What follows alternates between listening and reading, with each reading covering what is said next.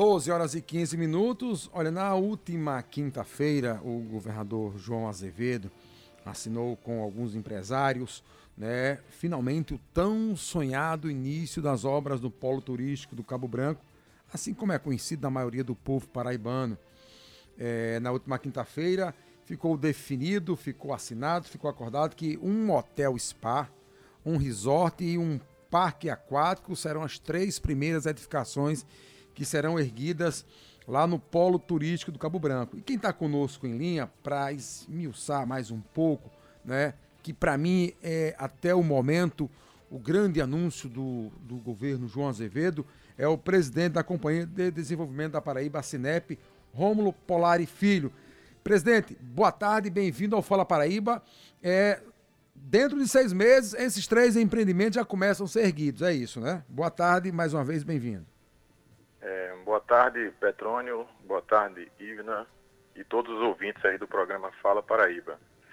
É, exatamente. É, importante anúncio aí, né? Um projeto já esperado aí por toda a população do estado há bastante tempo, né? E que vai ter importantíssimos impactos aí na economia e no turismo do nosso estado, né? Então, como, como foi anunciado aí, já assinamos o contrato, não, não se trata de, de ainda um momento de prospecção, isso já é importante registrar que é um trabalho que a gente vem realizando de atração de investimento há mais de um ano, né? Então, essas empresas que assinaram o contrato, a gente já vem em processo de conversa, negociação há, há aproximadamente um ano, e os contratos foram efetivamente assinados. Não são três hotéis, né, é, que vai gerar um primeiro momento, importante registrar que já após o próprio evento, as próprias empresas de hotéis já disseram que querem ampliar, então esse número que eu vou falar de leitos ainda vai sofrer um incremento, né, então serão aproximadamente 1.827 leitos a mais, o que representa aí 15%, um incremento de 15% no total de leitos aqui do nosso estado, né.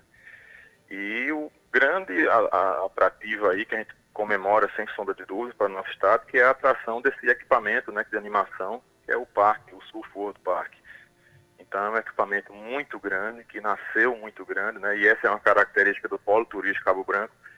Ele é o maior complexo planejado. Né, a gente vê diversas outras áreas no, em outros estados do Brasil, que foram crescendo de forma espontânea, não organizada. Né? Então, o Polo Turístico Cabo Branco ele já é planejado, ele já tinha lá uma área de 240 mil metros quadrados para um grande equipamento de animação, tinha uma grande outra área para um centro de convenções que já foi executado, né?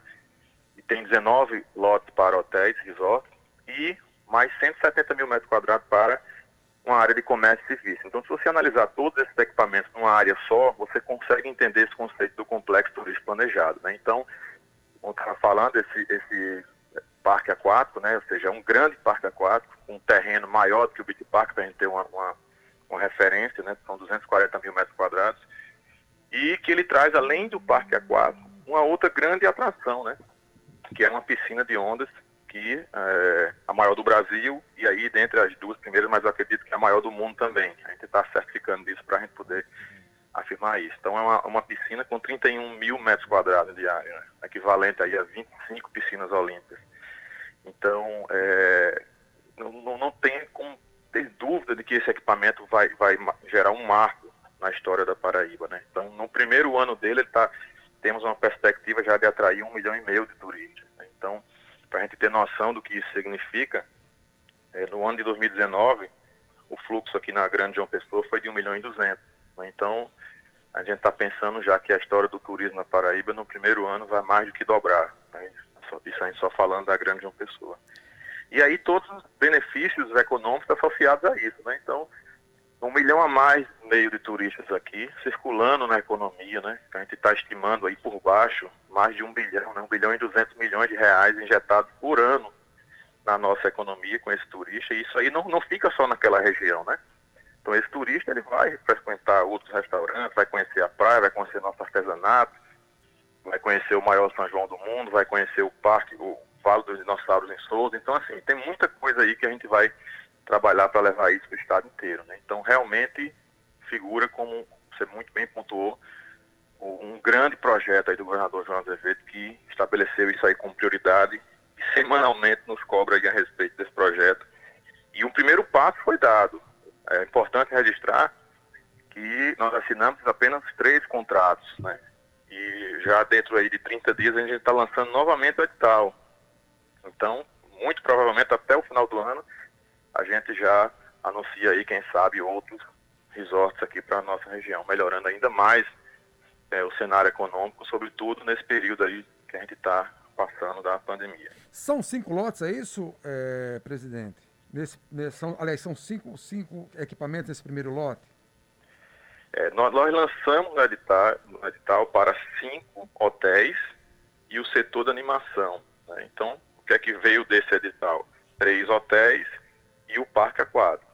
Então, a gente vai relançar outros lotes de hotéis que ainda não foram ofertados e a grande área de comércio e serviço também, que vai ser um grande shopping a céu aberto, né? Como a gente vê lá em Pipa, aquela rua é, que o pessoal costuma passear, que tem os restaurantes, a parte de comércio, artesanato, só que isso numa escala muito maior, né? Então, assim, aquela região é, tem um parque, tem um centro de convenções e tem uma grande área para comércio e serviço que vai ser o que é, aumentando ali a escala do que seria aquela avenida ali Pipa, lá da Praia do Forte, numa região muito maior e tudo integrado ali em torno do polo turístico. Então nesse, nesse próximo lote, né, e é importante registrar que na próprio dia do, do evento já tinha alguns investidores que a gente já vem conversando, que estavam ali sentados, né? Então, assim, está bem, bem encaminhado, digamos assim. E em período que a gente está bastante preocupado com o meio ambiente, os editais, quando são lançados, eles já têm uma preocupação de manutenção também desse espaço verde, não é isso? Exatamente. Para falar do meio ambiente, do polo turístico, a gente precisa voltar um pouco no tempo e, e, entender que a área do polo turístico ela tem mais de 600 hectares, são 656 hectares. Em 2017, é, 578 hectares disso, ou seja, quase a sua totalidade, foi convertido na maior reserva ambiental da Paraíba, que chama o Parque das Trilhas. Então isso é uma área que é imutável, ou seja, não pode haver qualquer tipo de desmatamento nessa área. Então o que a área remanescente disso é que foi reservada para o centro de convenções e esses 19 lotes de hotéis, animação e comércio de serviços. Então além dessa grande área Parque das Trilhas, que foi abraça o projeto Polo Turístico Branco, e isso aí tem um apelo ambiental muito grande e quando a gente vem conversando com os investidores, a gente trata muito disso, que ele já tem um conhecimento que ele está entrando num projeto onde a diretriz principal é a sustentabilidade. Então, basta ver os projetos que foram apresentados, né, como trouxe muito no conceito arquitetônico essas características. Então, além dessa grande reserva, né, está sendo construída aí pela Suplan e pelo Estado, já o, a, o, batalhão de polícia ambiental, que é lá em frente ao centro de convenções, ou seja, é uma unidade da polícia que vai tratar única e exclusivamente da região dessa reserva do Parque das Trilhas, para que não haja mais invasão nem desmatamento. Um batalhão de apoio ao turista e a sede administrativa dessa unidade de conservação. Mas, além disso, os próprios lotes, desde 2010, já há uma, uma, uma norma de uso e ocupação específica para ele. Então, se você analisar aí que quando você é, compra um lote para construir uma casa na cidade de uma pessoa em outra região, você pode desmatar 100% do lote, né? Lá no polo, não. Então, tem lá um decreto, para quem tiver interesse, o decreto 6.931 2010, que traz todos esses critérios objetivos. Por exemplo, tem que manter em cada lote aí no mínimo 40% de área permeável. O lote dos hotéis, as construções dos apartamentos dos hotéis propriamente dito, só pode ocupar no pavimento térreo até 20% do, do, do, do valor do, da área do terreno, ou seja, tem uma série de critérios objetivos muito rigorosos já definidos desde 2010. Então esse projeto polo turístico ele traz com ele é, um, um, apelo muito importante na parte de sustentabilidade e isso para os investidores de fora do Brasil e segura muito positivamente. E como vocês viram lá já já já foi é, trazido muito enraizado até no, nos próprios nomes dos, dos, dos hotéis, né? Ainda o Bio Spa é, o Amado, temos o Ocean Palace que trouxe aí o Eco Beach Resort, né, trazendo já é, no próprio conceito do projeto já essa é, é, questão da sustentabilidade, que é isso que a gente quer levar para o Brasil e para o mundo, o polo turístico como um polo atrator de turismo de sol, mar e verde. Um outro lado desse, desse polo todo é a geração de empregos, né? A gente vem falando também sobre a geração de empregos já a partir da construção, mas depois de construído também serão gerados muitos empregos permanentes, né?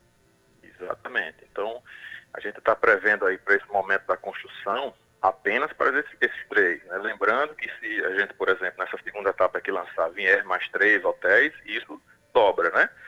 Então, para esse primeiro momento, a gente está pensando, durante a construção, algo em torno de 4.600 empregos, né, dentre diretos e indiretos. Durante a operação, né, do funcionamento desses hotéis, propriamente dito, como você falou, é algo em torno disso também, 4.600. Então, é, vai ser assim, um, um, uma ajuda na economia e, sobretudo, aí de toda a população que, é, porventura, perdeu seu emprego durante esse processo de pandemia. Assim, a Paraíba é, é, sai na frente, né, nesse, nesse período de pandemia, com esse importante equipamento que vai gerar muito emprego, né, e com o potencial da gente dobrar isso aí. Ô, presidente, até janeiro, fevereiro do próximo ano. Presidente, em relação a, a esses seis meses que é, as empresas prometeram iniciar as obras propriamente ditas, as obras de pedra e cal, é, esses seis meses servirão para quê? Para licenças, para outros trâmites burocráticos, é isso? Exatamente.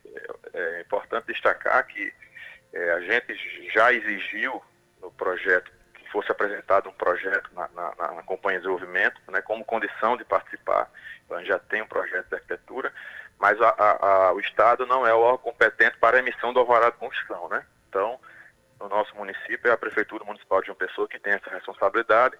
Então, as empresas têm de aí de 30 a 60 dias para submeter esse projeto à Prefeitura de uma pessoa que a gente está prevendo aí um, um, período de até três meses para a emissão do alvará de construção, que são projetos muito grandes, né? então vai exigir muita dedicação aí da Prefeitura de uma Pessoa na concessão desse alvará de construção e dos órgãos ambientais para o licenciamento ambiental, porque cada equipamento desse tem que submeter a um processo de licenciamento específico. Né? Então aí junta o órgão ambiental do Estado, a SUDEMA, e em paralelo a isso, as empresas estão desenvolvendo que a gente temos projetos executivos para a construção. E aí tem projetos de estrutura, instalações, mas tudo isso que a gente está comentando aqui, a expectativa é que leve aí em torno de seis meses.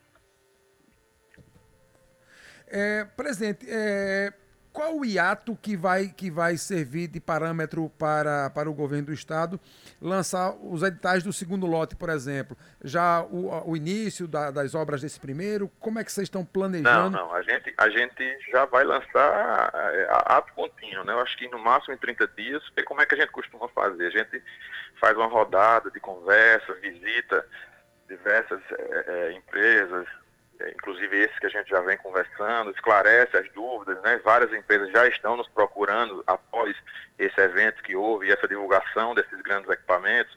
Após essa rodada, a gente lança novamente o edital de chamamento e que isso a gente pretende fazer já nos próximos 30 dias. Lembrando que o edital já traz consigo, na hora de se inscrever, a, a empresa já tem que ter um projeto prévio do que vai ser feito no local, não é isso? Exatamente. Projeto, no mínimo, um estudo preliminar de arquitetura, né, conceitualmente definido assim, que já traz bastante informação. Isso aí já, já é um investimento muito grande né, para a empresa. Né? Pensar que um projeto dessa magnitude, quanto, quanto já custa. Né? E esse é o objetivo nosso, de que realmente afaste empresas que não tenham realmente a capacidade de se implantar. Queremos agradecer muitíssimo a sua participação aqui, trazendo um pouco do que vai ser esse polo turístico, trazendo mais informações. Em breve a gente vai falando sobre esse novo edital quando for lançado, sobre os novos empreendimentos que virão. Muito obrigada, presidente da Cinep, Rômulo Polari Filho. Boa tarde para o senhor. Uma boa tarde a você e todos os ouvintes.